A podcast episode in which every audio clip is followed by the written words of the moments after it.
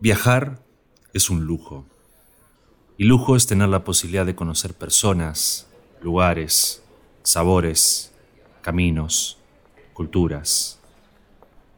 Y el valor de poder descubrir y dejarnos sorprender por lo que hasta hace momentos era desconocido no se compara con nada. Y eso es un verdadero lujo.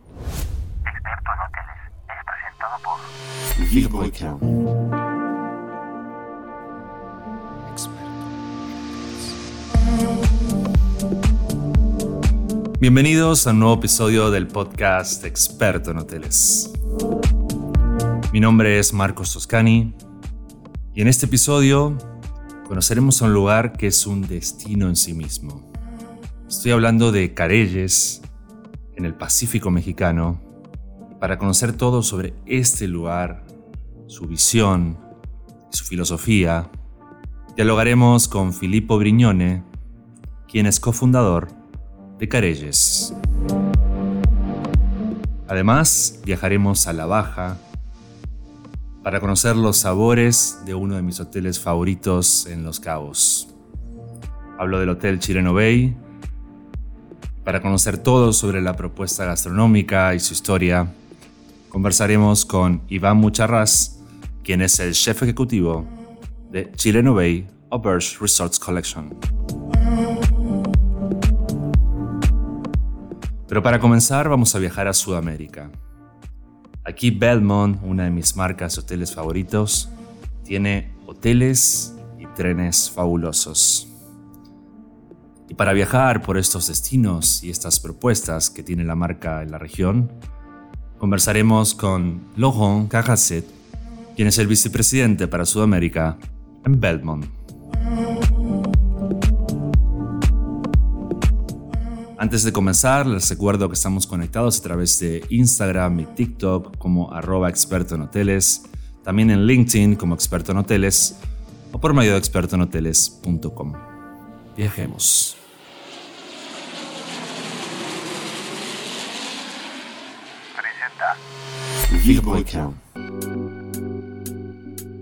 Sudamérica tiene paisajes, lugares, culturas fascinantes.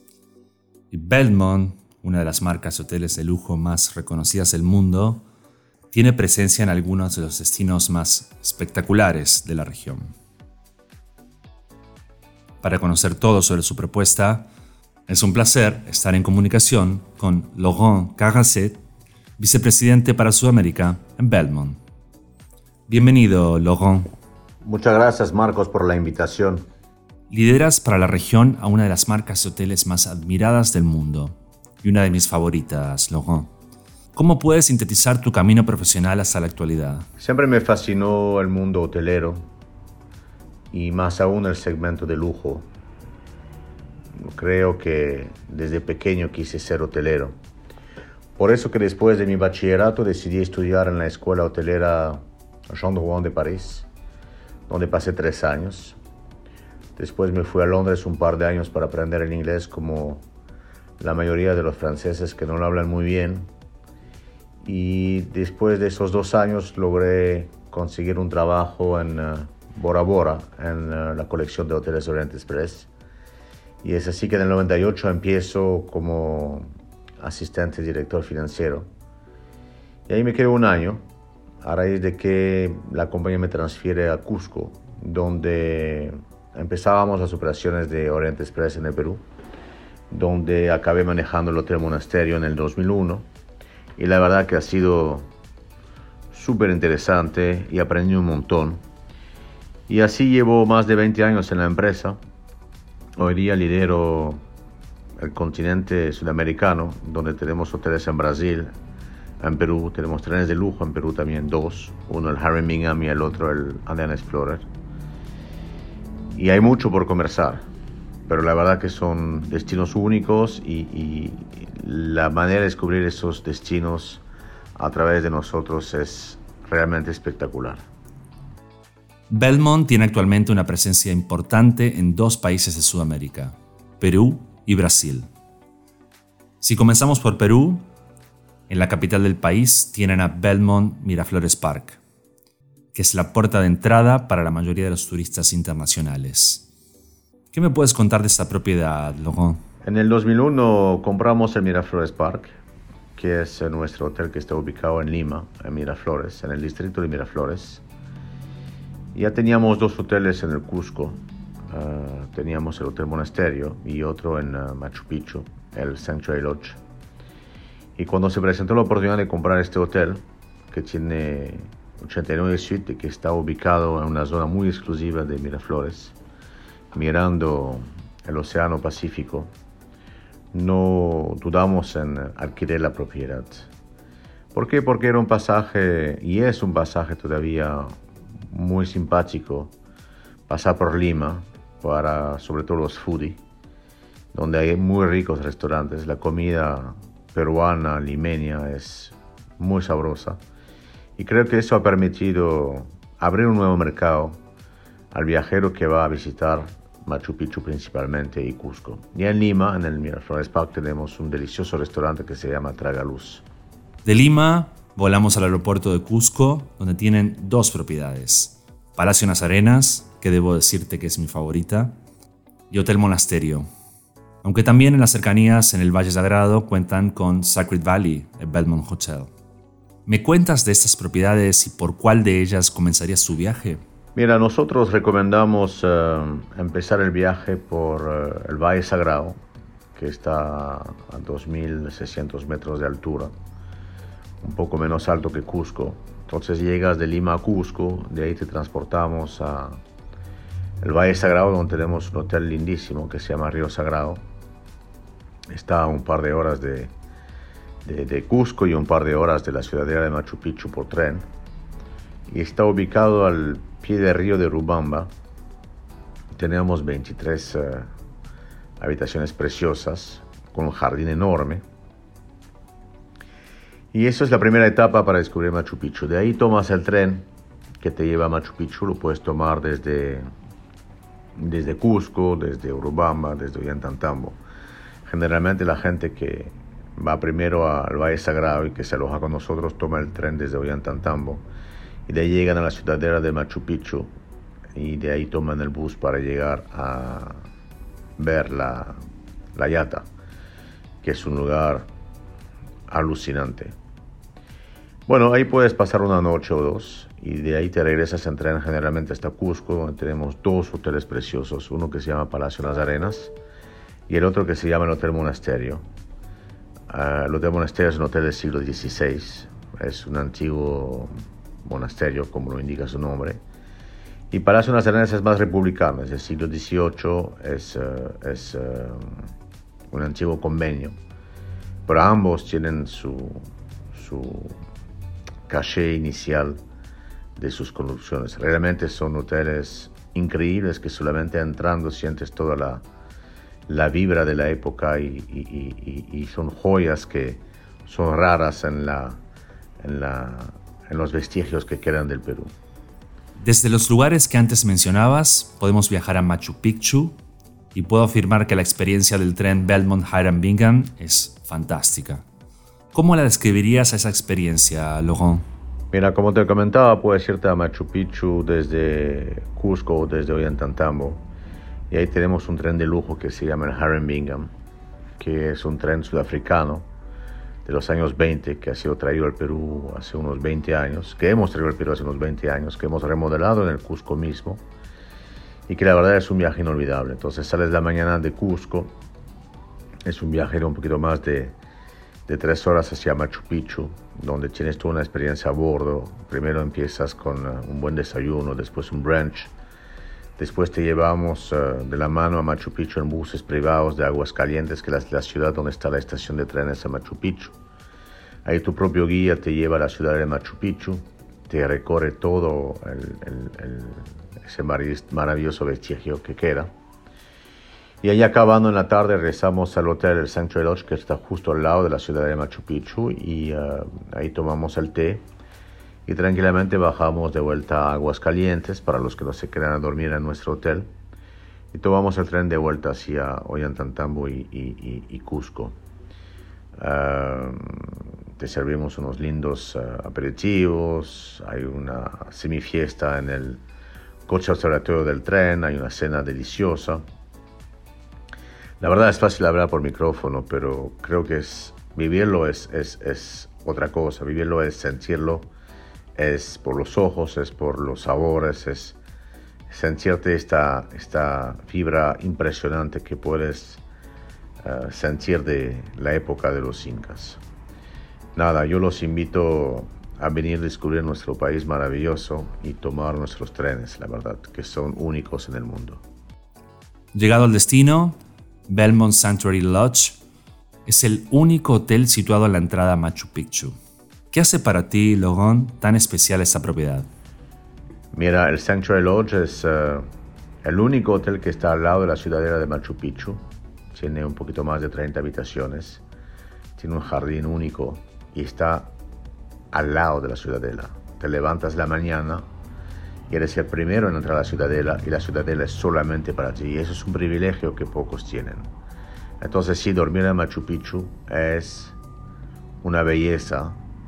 La tarde cuando se van los turistas es solo para ti. La mañana antes que lleguen los turistas es solo para ti.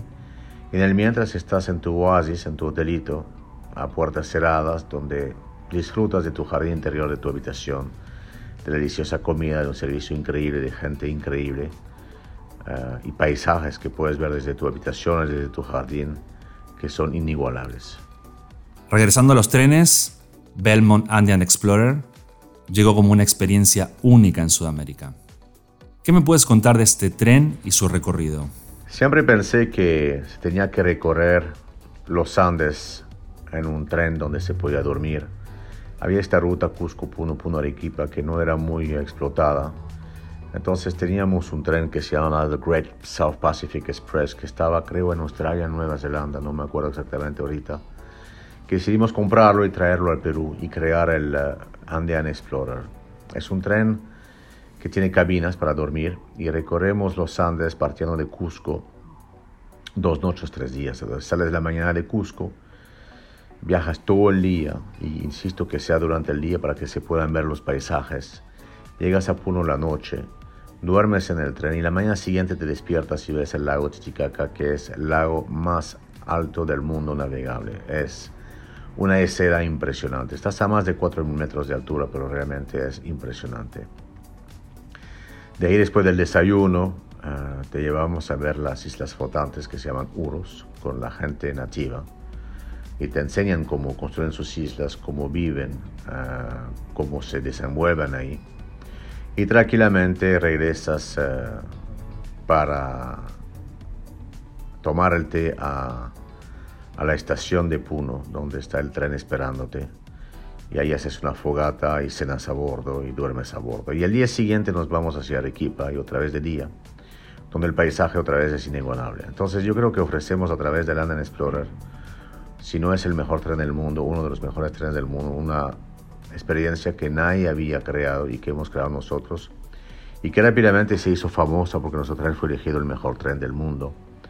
Y la misma oferta tenemos en el sentido contrario, de Arequipa a Puno y de Puno a Cusco. Realmente lo recomiendo. Ahora vamos a Brasil. En Río de Janeiro tienen a Copacabana Palace, un ícono en esta ciudad y que siempre está vigente.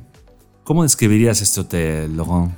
Ahora nos vamos a Brasil, a Río de Janeiro, donde tenemos el Copacabana Palace, un ícono en la ciudad de Río de Janeiro, yo te diría un ícono en el país y un ícono en Sudamérica. Copacabana Palace, que te puedo decir, una, una belleza de hotel, un palacio, como lo dice su nombre, frente al mar, en el barrio de los Cariocas, uh, más de 300 habitaciones, suites impresionante, piscina olímpica, dos restaurantes con dos estrellas Michelin, una estrella cada uno, un restaurante italiano, un restaurante asiático y un restaurante muy simpático con comida brasilera. El brasilero es único, es una persona muy feliz, muy jovial, Uh, sus cócteles son impresionantes, su comida es impresionante, pero sobre todo la manera que vive el, uh, el uh, brasilero es muy, muy te da muchas ganas de, de, de, de, ser feliz, de ir a visitarlos, de vivir la la joie de vivre, como se puede decir en francés. Y si viajamos al sur de Brasil, justo al límite con Argentina, dentro del Parque Nacional Iguazú, del lado brasileño, tienen a Belmont das Cataratas, inmerso en la naturaleza. ¿Qué podrías decirme de esta propiedad, Logan? Y a pocos eh, minutos de avión, una horita, de Río a Iguazú tenemos uh, Hotel Las Cataratas, el único hotel que está situado al lado de, la, de las cataratas de Iguazú, que es una de las uh, maravillas del mundo, como Machu Picchu. Ese hotel uh, rosado por el color de sus paredes es impresionante, parte del patrimonio nominal de la UNESCO, Iguazú. Y ahí tenemos, estás en el medio de la selva, es completamente diferente a Río pero sigues sintiendo la vibra brasilera. Estás en la selva, estás en un hotel de lujo, estás mirando las cataratas, la energía que viene de las caídas de las cataratas. Y ahí te esperamos en un hotel precioso, súper bien manejado, comida deliciosa, churrascaría que es típico de Brasil, cócteles impresionantes y una gente muy adorable, muy amable y de verdad que la pasas muy bien. Yo te lo recomiendo pre-post uh, Perú, también porque queda también solo a 5 horas o a 4 horas y media de Lima en avión en vuelo directo. Te haré una pregunta difícil, Laurent. Entre todas las propiedades que nombramos, ¿hay alguna que sea tu favorita o por alguna razón disfrutas más su experiencia? De ninguna manera te voy a decir cuál es mi propiedad preferida porque son todas mis preferidas. La única cosa que te puedo decir es que yo empecé realmente en el Cusco como gerente general en el Hotel Monasterio y tengo algo en particular en este hotel que hemos creado y que hemos eh, sacado adelante como uno de los hoteles más lujosos del mundo. ¿Imaginas nuevas propiedades de Belmont en otros países de Sudamérica en el futuro? Tenemos muchos planes para Sudamérica. Nos encantaría estar en la Patagonia, en Chile, en Atacama, en eh, Argentina, Galápagos. Son destinos increíbles donde sí o sí tenemos que estar a corto plazo, a mediano plazo y vamos a estar. Ah, de, hecho, ya estamos trabajando en algunos proyectos. Y para concluir, ¿qué es el lujo para ti, Laurent? Eh, ¿Qué es el lujo para mí? Mira, el lujo es un conjunto de varias cosas. El lujo es, es algo diferente, es algo... Obviamente tienes que tener un hotel bello, con un look and feel muy simpático, con unos confort insuperable, un servicio delicioso donde la gente va más adelante de sus expectaciones. Yo me acuerdo una vez haber ido al Mandarin Oriental en Bangkok y ni siquiera había hecho check-in que el porter me llamó por mi apellido, bien mío, señor Caracet. No sé, me imagino que habían hecho un Google Search, habían buscado mi imagen en Google y que habían visto mi, foto y, se adelantaron. Para mí esos detalles son, son de mucho lujo. El lujo es, por ejemplo, si te vas... Uh, un otro ejemplo que te puedo dar, a mí me encanta ir a Italia y, el lujo para mí es, obviamente, si me voy al Hotel Caruso, es estar alojado en el Hotel Caruso. Pero el lujoso también de estar en un hotel como ese es poder salir a la plaza central de la ciudad, del pueblo que se llama Ravelo, ir a comer eh, donde está toda la gente del pueblo, están los abuelos, niños saltando, la iglesia tocando las campanas, los restaurantes populares. Para mí eso también es lujo, lo auténtico es lo lujo. Muchas gracias, Laurent. Ha sido un placer conversar contigo y espero verte pronto en algunas de las propiedades de Belmont en Sudamérica. Gracias a ti, Marco. Ha sido un año difícil, pero ya estamos viendo la luz al final del túnel y esperamos eh, sacar adelante aún más todos los negocios que tenemos. Muchas gracias. Hasta pronto.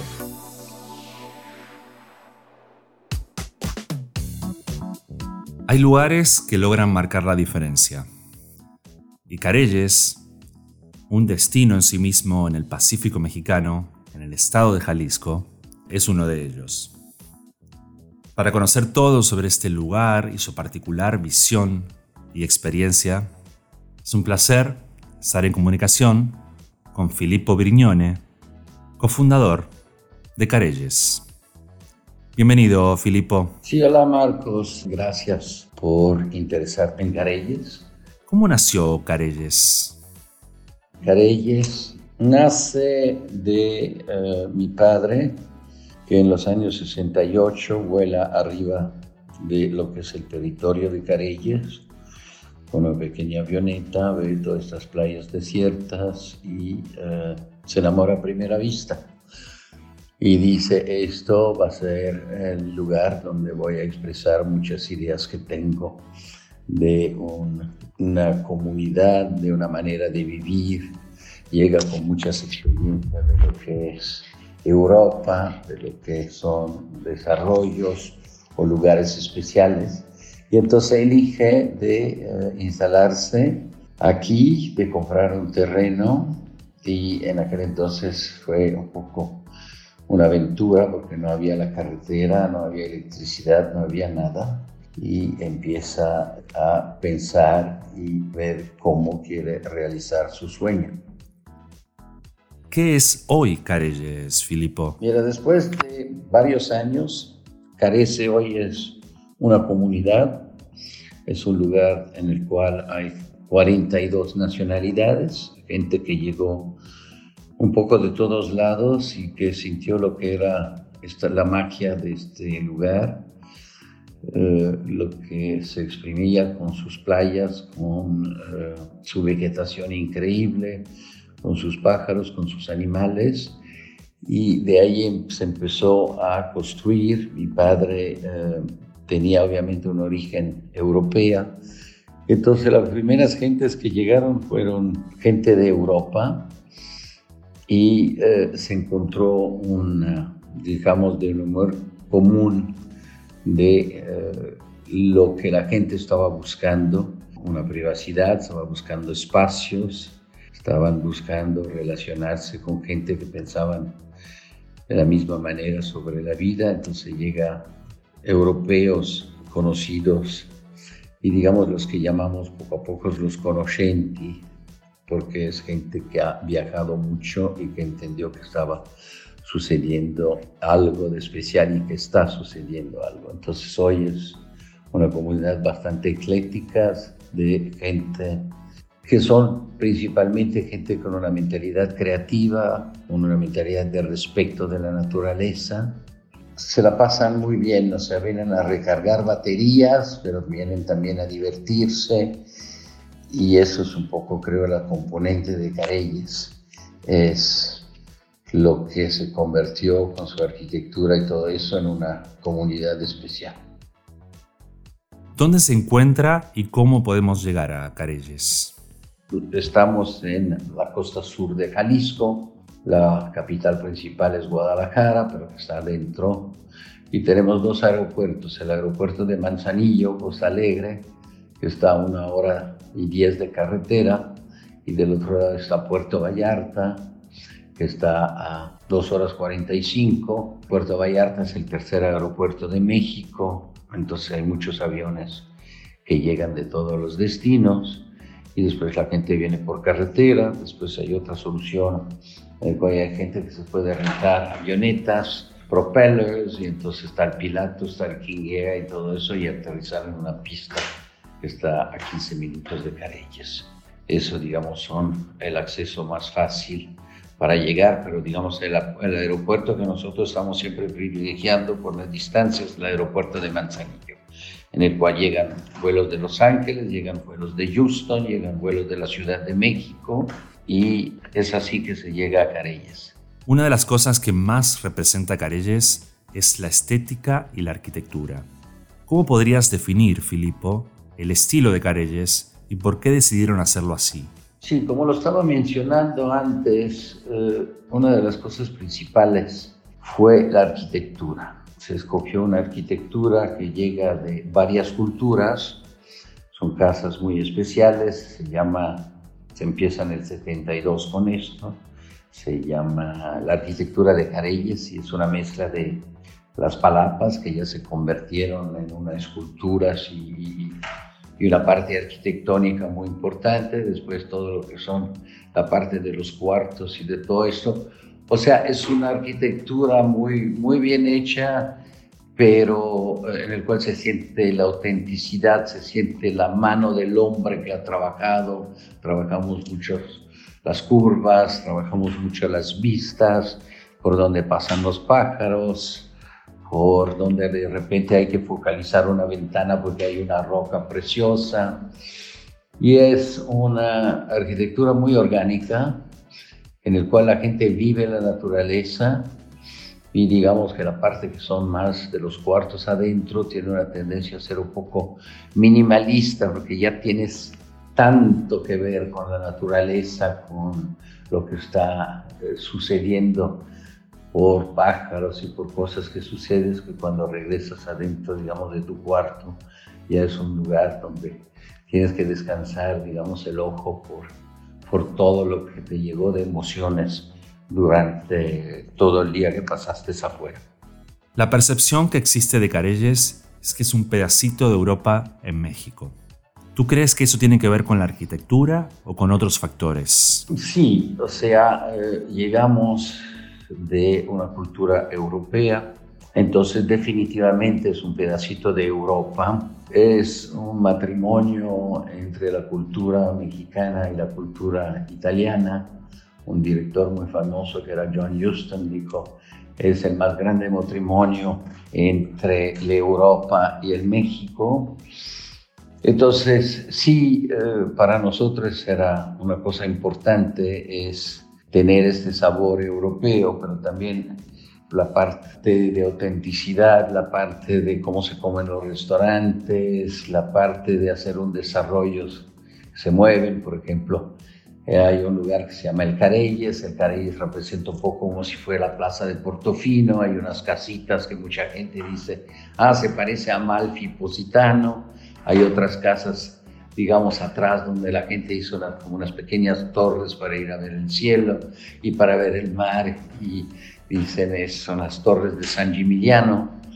Entonces, sí, yo creo que eh, es uno de los sucesos. O sea, Cari se lanza porque llegan revistas, grandes revistas de arquitectura, empiezan a ver esta esta nueva manera de vivir, esta nueva manera de, sentir. Y eh, dicen, yo quiero, yo quiero una cosa de este sentido, eh, y del otro lado obviamente crece una comunidad en paralelo, que es una comunidad que tiene muchos denominadores comunes sobre lo que interesa la vida eh, entre gentes de la vida, es un lugar donde también se aíslan un poco y quieren estar reflexionando sobre su vida, quieren estar reflexionando eh, sobre lo que quieren hacer en el futuro. Y todo eso en un ambiente muy relajado y donde la gente se divierte. Entonces yo creo que sí, la arquitectura es una de las cosas muy interesantes. Sabemos que Carelles es más que un hotel, es un destino en sí mismo. Si yo voy a Carelles, ¿Dónde puedo alojarme, Filippo? Mira, el Carellis al final nunca ha sido realmente un hotel. Hay sistemas en el cual puedes obviamente reservar. Carellis se divide varios espacios. Hay uno de estas villas espectaculares que se puede rentar toda la villa, y que tiene su staff, su personal, su mayordomo, sus cocineros y todo. Después hay otro proyecto que son eh, villas un poco más chicas que se llaman las constelaciones.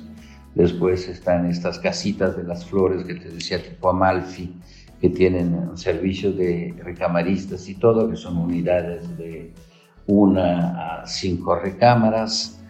Eh, y después también el Carelles, que es el Club de Residence, donde tienen unos departamentos muy bonitos y tienen su servicio también ahí completo.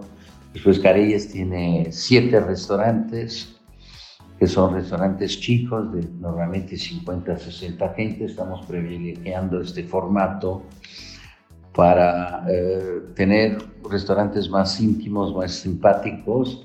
Y hay restaurantes de mar, hay restaurantes más de, digamos, de, de pizzas, de cosas, hay restaurantes más vegetarianos, hay restaurantes más de tapas, hay otros restaurantes donde tienes un chef y es una comida más sofisticada, pero digamos privilegiamos en todos esos restaurantes mucho lo que es la materia prima y entonces uno tienes una variedad bastante completa que va de una recámara y, y hasta hay villas espectaculares que tienen siete, ocho recámaras, cada uno con su carácter diferente, pero con un denominador bastante común sobre lo que es el feeling y la arquitectura.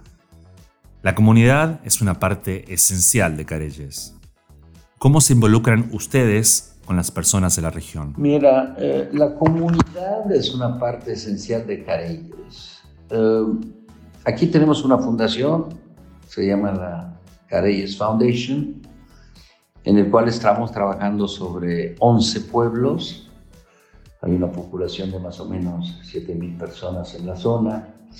Estamos dando cursos de inglés a más de mil niños. Después hay un coro donde los niños vienen y aprenden a cantar. Es un coro con profesores sofisticados. Después van a cantar en los pueblos, cantan en varios idiomas. Hay cursos de guitarra. Después hay programas de arte, donde en todos los pueblos creamos programas con artistas reconocidos, y otros que están de planta y están haciendo programas bonitos. En este momento hay un programa sobre basado un poco fotografía e imagen, pero que cada niño está contando un poco la historia de su pueblo, la historia de su familia, la historia de lo que le está gustando. Después hay una parte educativa sobre la ecología respecto de la naturaleza, un programa muy fuerte que hacemos de la tortuga, en el cual hasta ahora salvamos 1.765 1.765.000 tortugas, en el cual llevamos gente de los pueblos para que entiendan lo que es su ecosistema y lo estén, digamos, protegiendo. Hay programas que tienen que ver con recolección de plásticos y de todo esto. Después hay cursos más didácticos, Después hay un centro de formación donde un joven puede venir o más joven para aprender algo que le gusta hacer en la vida y de ahí hay un diploma, es un diploma que está ya reconocido a nivel de México, son cursos, digamos, complicados. Eh, después, ahora que hubo COVID, distribuimos más de 6.000 despensas, permitió de alimentar 12.000 personas por tres meses, era cosa importante. Entonces sí, estamos muy presentes en los pueblos. Eh, es algo que se, creó para dar agradecimiento a eh, todo lo que es la vida alrededor de Carelles, que creo que un lugar no tiene que ser solo unas casas bonitas y unas gentes con ciertos recursos, tiene que ser una comunidad abierta y eso es el trabajo que está haciendo la Fundación. He escuchado mucho hablar de la Copa del Sol. ¿Qué es? Sí, la Copa de Sol es una escultura creada por mi padre, es una escultura muy grande porque tiene 11 metros de altura, pero más sobre todo 27 metros de diámetro. Es un homenaje a la mujer, porque la copa siendo una copa, digamos, eh, representa a la mujer. A un kilómetro 200 se escarbó una montaña pedacito y se creó una, la punta de un pirámide que sacamos de la, de la roca. Hay una ventana y se comunican entre ellos. Y si tú estás adentro de donde está la piramidión y que ves hacia afuera, ves la copa y al momento de los equinoccios tienes la impresión que el sol se baja dentro de la copa, entra por la ventana, toca la punta del piramidión, es la unión del hombre y de la mujer eh, eh, a través del cosmos y es un lugar muy fantástico. Se suceden muchas ceremonias ahí, mucho sound healing, yoga a veces, meditación y la gente viene a visitar, digamos, es un poco también el inicio de un proyecto de land art que queremos hacer en todo Carelles, que, sobre el cual estamos razonando, pero digamos que esto es la pieza central que fue creada por mi padre, se la soñó y la cosa importante cuando sueñas y puedes hacer algo es de hacerlo. Entonces así nace la Copa del Sol. Y para concluir, ¿qué es el lujo para ti, Filippo? Mira, ¿qué es el lujo para mí? El lujo para mí es espacio, es vivir con la naturaleza, es tener unas casas que te provocan emociones, pero que son reales, que son auténticas. No somos muy fanáticos de esta nueva filosofía de todos estos diseños muy contemporáneos, que se parecen todos un poco a lo mismo. Trata de tener algo en el cual obviamente todos los servicios están de top quality, es tener alrededor de ti, si los quieres ver, una comunidad de gente interesante. Y como te decía, es el espacio. Al final, para mí, Carey es da mucho espacio, mucha libertad. También puedes vivir, digamos, en tu, en tu casa y no ver a nadie, puedes salir.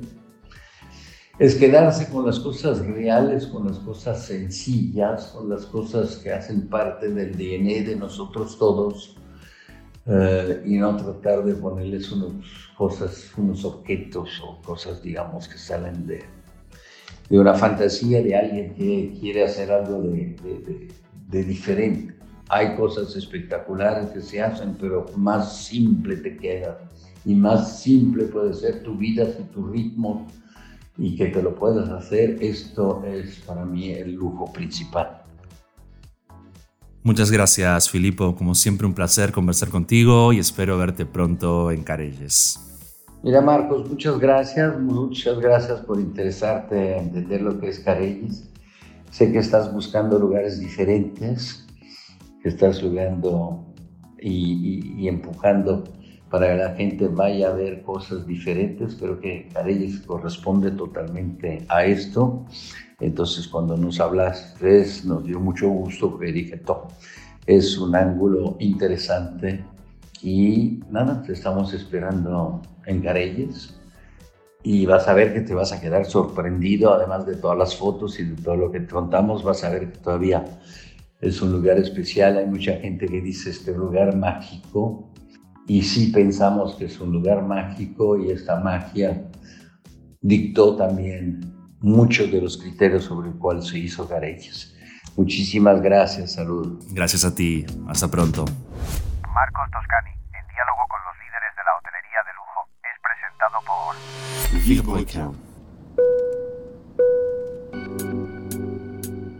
Hay hoteles que saben marcar la diferencia a través de su experiencia.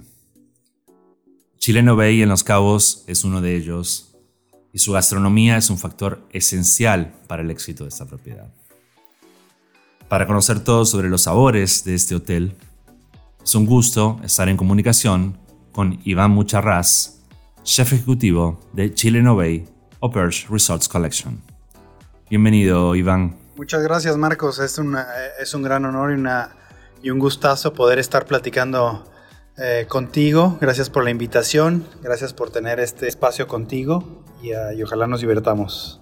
¿Cómo comenzó, Iván, tu pasión por la gastronomía y cómo ingresaste al mundo de los hoteles? Bueno, para no hacerlo muy, muy largo, mi pasión eh, por la gastronomía empieza, pues la pasión es por comer, ¿no? Me gusta mucho comer. Desde chiquito era, eh, siempre he sido una persona muy hiperactiva y la manera de mantenerme, digamos, tranquilo o enfocado en algo era eh, con mi abuelita, se ponía a darme bolitas de masa para que yo pudiera hacer tortillas o me enseñó desde chiquito a hacer guacamole en el, en el, molcajete.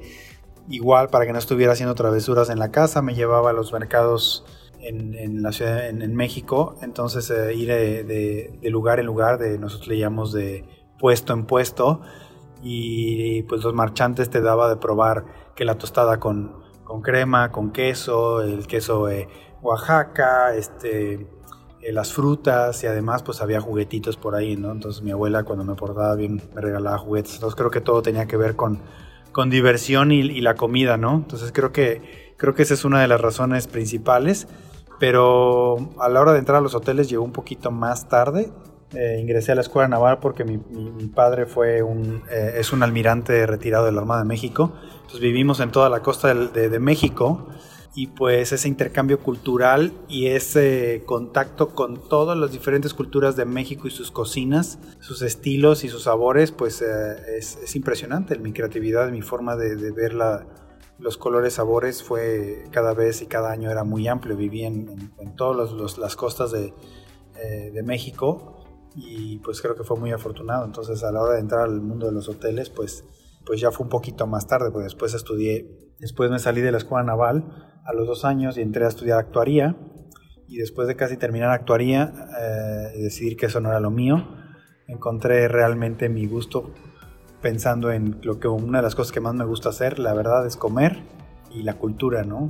El contacto con, la, con, con los ingredientes, los seres humanos, la interacción que puede haber y la cantidad de experiencias y cómo puedes llegar, llegar a, a, conectar con alguien a través de eh, los ingredientes y las técnicas, ¿no? Creo que eso es, es, es como un poquito entre al mundo de la gastronomía y, y bueno, eh, después de viajar muchas partes del, varias, bastantes partes del mundo y vivir en unas de ellas, pues este, creo que eh, llegué a Los Cabos gracias a los ingredientes y la cantidad de, cosas que hay en el mar, su calidad y su cultura, entonces ah, me apasionó y pues estoy aquí ahorita en el Hotel Chileno Bay, uh, donde estamos, la verdad es que muy contentos de poder, por poder expresar y poder este, enseñarle este tipo de experiencias que he vivido a lo largo de estos años, ¿no? Actualmente eres el chef ejecutivo de Chileno Bay, teniendo a cargo la gastronomía de uno de los mejores hoteles de Los Cabos. ¿Cómo fue el desafío de abrir esta propiedad, Iván? Como todo, ¿no? Creo que uh, es casi casi como tener un bebé, eh, hacer todos los preparativos, este, desde cómo se va a llamar, cómo va cómo se va a ver, cómo se va a comportar, cómo lo vamos a operar, qué tipo de experiencias íbamos a generar. Creo que ha sido lo más, lo más divertido, pero a la vez el challenge fue cómo abrir un, un restaurante en un hotel, pero que la gente no reconociera que tiene que entrar a un hotel. O sea, que, que la experiencia fuera de un restaurante como lo vives cuando vas a un restaurante y no, cuando, no como lo vives en un hotel. ¿no? Era un poquito el, romper ese paradigma de un restaurante de resort y ese fue el challenge que yo creo que más, más grande, ¿no? Poder presentar el nivel culinario y las, la creatividad. Ejemplo, poder decir, estamos en un restaurante de un hotel, pero si usted quiere una ensalada César, porque está en México, con mucho gusto se la hacemos, pero que no esté en el menú, eh, y aún así eh, servirle pues la mejor ensalada del César del mundo, ¿no? O sea, mi punto es poder romper ese paradigma de que son las mismas cosas de un hotel, simplemente poder enfocarnos en crear esas experiencias a través de la visión de un chef de restaurantes en un hotel. Creo que ese fue un poquito uno de los de los las cosas más divertidas de abrir este chileno, ¿no? Que, y, sobre todo las que más me, me emocionaba poder decir, wow, tengo la oportunidad de, poder cambiar tal vez ahorita un poquito el paradigma de poder entrar a un hotel y recibir comida de hotel, ¿no? Es, el nivel culinario y las ofertas de alimentos y bebidas de los restaurantes en Chileno Bay siempre fueron enfocadas para que fueran una experiencia de restaurante. ¿Cómo definirías a tu gastronomía, Iván? ¿Y cómo influye en la actualidad los productos de la baja? Eh, yo creo que mi tipo de, cocina es, de producto, es mucho acerca de, conciencia del producto, de la sustentabilidad. Me gusta poder eh, tener mucho contacto, no nada más con, los proveedores, sino con el producto, saber de dónde viene, eh, cómo lo vamos a hacer, generar esa, esa conectividad acerca de, del, que el productor sepa que yo estoy interesado realmente en su producto y que sea cada vez de, mayor calidad y ayudarlo a que él genere ese amor por, por tener esos productos, ofrecérmelos a mí, darle la, confianza de que yo voy a tratar con mucho respeto y cariño y, digamos amor, la zanahoria, el, camarón, el callo, las cosas que, nos vienen.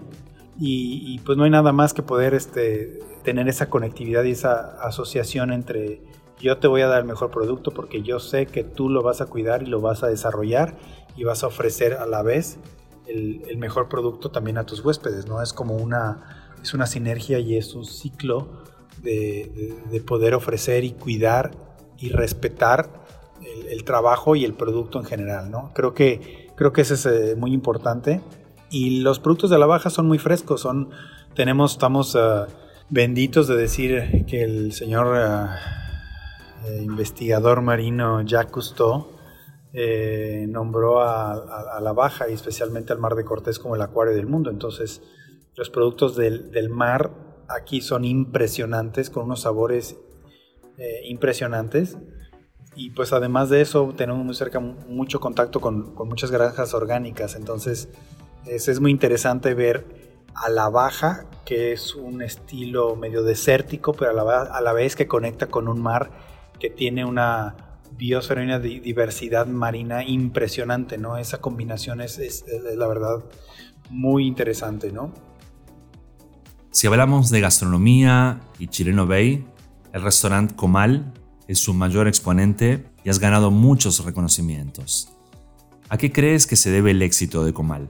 Bueno, el, el, éxito de Comal y de Chileno no es acerca de una sola persona, es un trabajo colectivo, es uh, el trabajo en equipo, el poder, este, mucho entrenamiento, mucho, mucho entrenamiento sobre todo de, de, cambio de pensamiento, de concientización de todo lo que estoy vengo diciendo, ¿no? De poder de enseñarle a la gente y transmitir, poder transmitirle de manera adecuada el respeto y el amor por el oficio, el, la entrega y compromiso, no solamente con el producto, sino poder generar esas experiencias que realmente toquen a las personas y cada uno de nuestros huéspedes realmente en, su corazón, en su alma, poder decir, wow, o sea, me, esto, esto para mí al final del día representa o es lo que más me gusta y lo que a mí más me gusta o el color que más me gusta no precisamente tiene que ser el que más le guste a la, a la persona de al lado y etcétera, etcétera. Cada quien es, es, es, es, un mundo distinto y poder conectar con cada uno de esos mundos, pues es, creo, creo que ese es el éxito, ¿no? El éxito colectivo de, de todos los que trabajamos aquí, ¿no? Entonces, uh, realmente en, cuando cocinamos y cuando servimos, eh, nuestra pasión está en ese... Eh, en ese wow que, que, podemos dar hacia nuestros huéspedes y a la gente que viene a visitarnos, ¿no?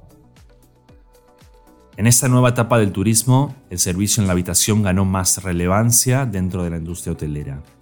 ¿De qué forma creas experiencias en este tipo de servicio? Bueno, actual, lo, que, lo que estamos tratando de hacer en este momento acerca de, los, de las experiencias de, servicio dentro de, un, de una habitación, pues es tratar en la medida de lo posible llevar la, el restaurante al cuarto.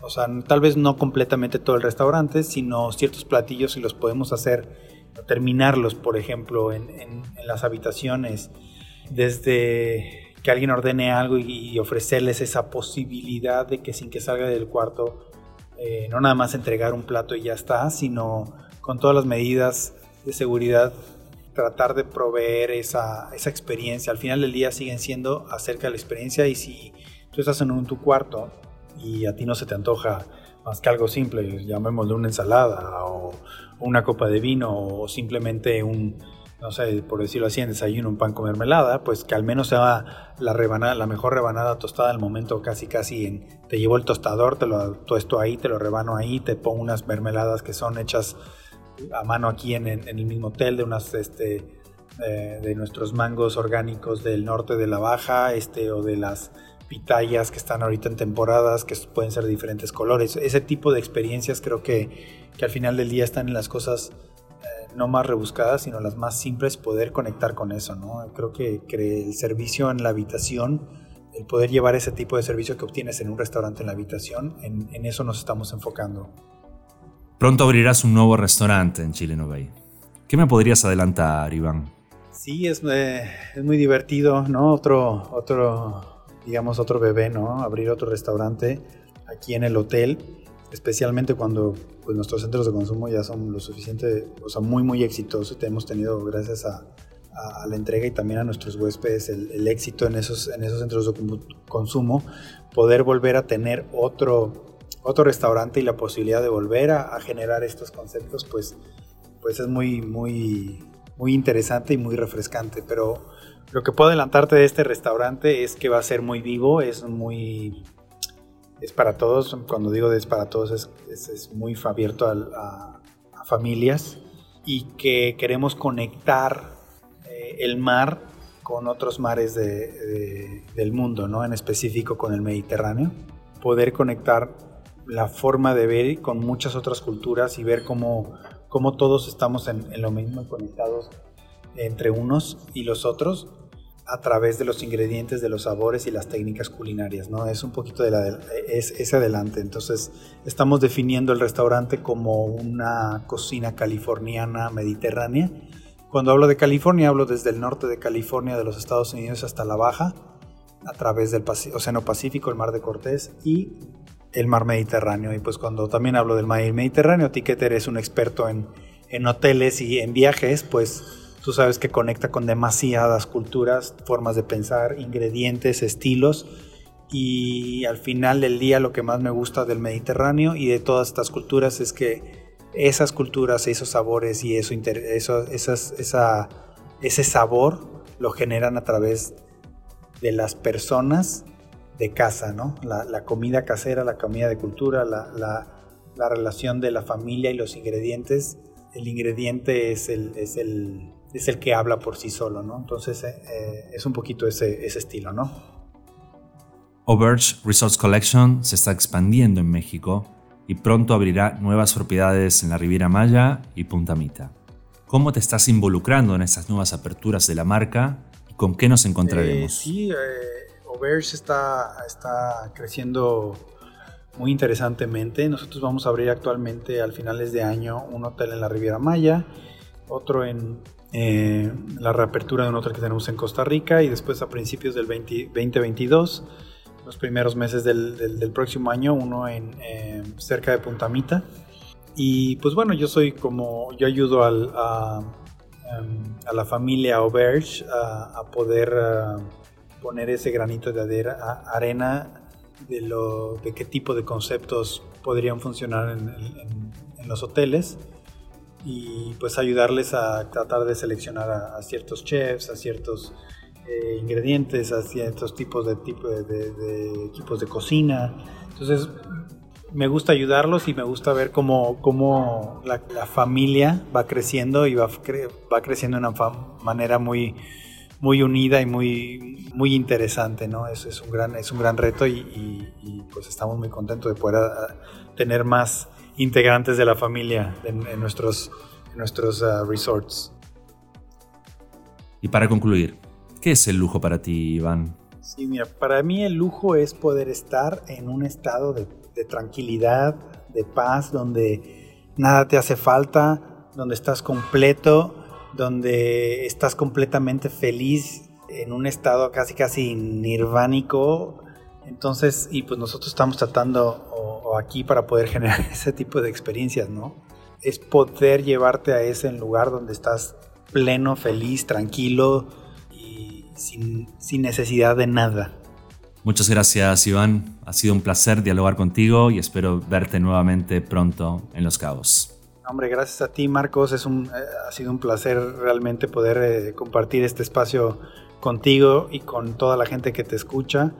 Eh, pues aquí los esperamos en Los Cabos, en Chileno Bay Resorts, cuando tengan decidido viajar a Los Cabos y si no me pueden invitar con mucho gusto a otros destinos y yo voy feliz de la vida a cocinar a, donde me inviten para eh, darles una probadito de lo que hacemos en Comal y en el Hotel Chileno. Muchas gracias otra vez y nos vemos pronto.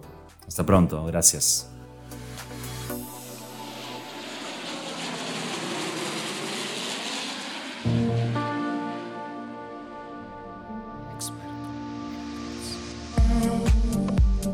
Y llegamos al final de un nuevo episodio del podcast de Experto en Hoteles. Espero lo hayan disfrutado tanto como yo y los invito a suscribirse a este podcast, como también a estar conectados a través de Instagram y TikTok como arroba experto en hoteles, también en LinkedIn como experto en hoteles o por medio de expertoenhoteles.com. Hasta el próximo episodio.